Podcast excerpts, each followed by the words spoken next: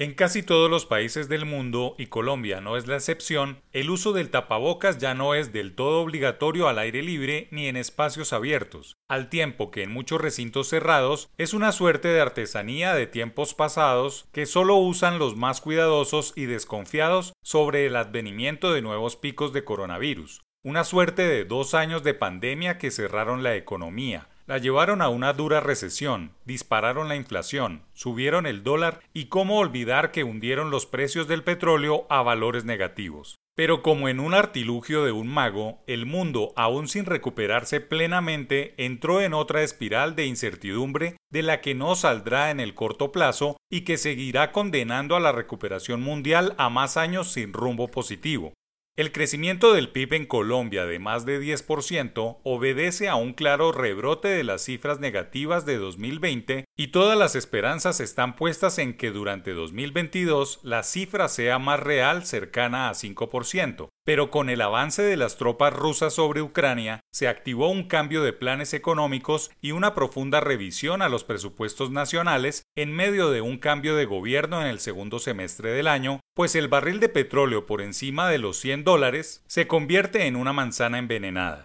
Muy bueno porque en apariencia por cada dólar que sube el barril en el mercado internacional a las arcas nacionales le pueden ingresar unos 130 millones de dólares, con la advertencia de que igualmente se dispararán los derivados del petróleo que la economía importa y que no ha sido capaz de fabricar o producir localmente. Los más importantes de ellos abonos, fertilizantes, empaques y algunos derivados o vinculados a la petroquímica. Desde agosto de 2014, cuando se dio la última debacle en los precios del petróleo, no se sentía un aroma de tranquilidad generalizado por los buenos ingresos, sensación que se estrella con el miedo a una inflación de dos dígitos. Para las autoridades económicas, no solo se trata de analizar el impacto local de las externalidades derivadas de la estrategia militar del presidente de Rusia, Vladimir Putin, para revivir la geografía de su añoranza por la desaparecida Unión Soviética, sino analizar la capacidad del modelo económico local de alcanzar una producción que sustituya las importaciones.